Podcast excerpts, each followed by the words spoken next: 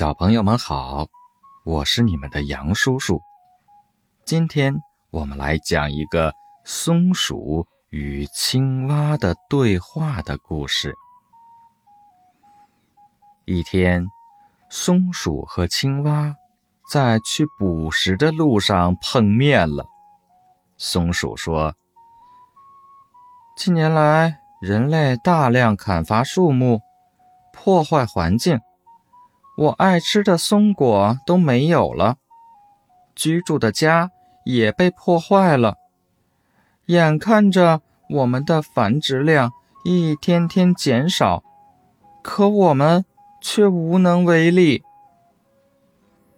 青蛙说：“虽然我多年被评为捕捉害虫能手的称号，但人们还是破坏湿地。”不把我放在眼里，松鼠说：“那我们快搬家吧，这儿没法住了。”青蛙说：“好吧，我同意你的建议。”于是，青蛙和松鼠一起出发了。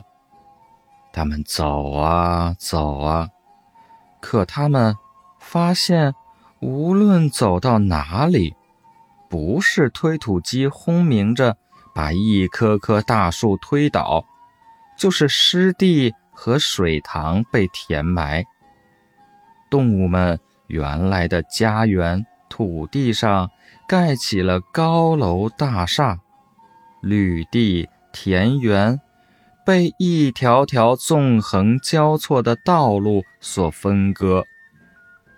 所有的动物都无法正常居住、繁殖后代。面对如此悲凉的一幕，松鼠和青蛙不禁叹了气：“唉，地球到处都是水泥森林和人为破坏的痕迹，我们该往哪里走呢？我们又能搬到哪里去呢？”人类为了满足自己优越的生活，却不顾我们这些动物的存在，还说和我们是好朋友呢。松鼠气愤地说：“是啊，他们把大自然破坏成如此模样，他们怎么还不醒悟啊？”青蛙也发出了无奈的感叹。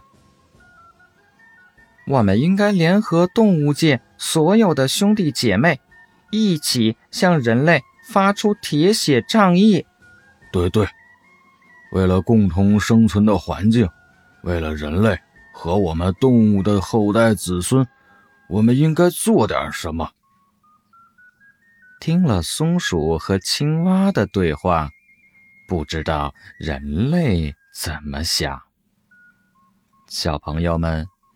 你们听了松鼠和青蛙的故事，你们怎么想呢？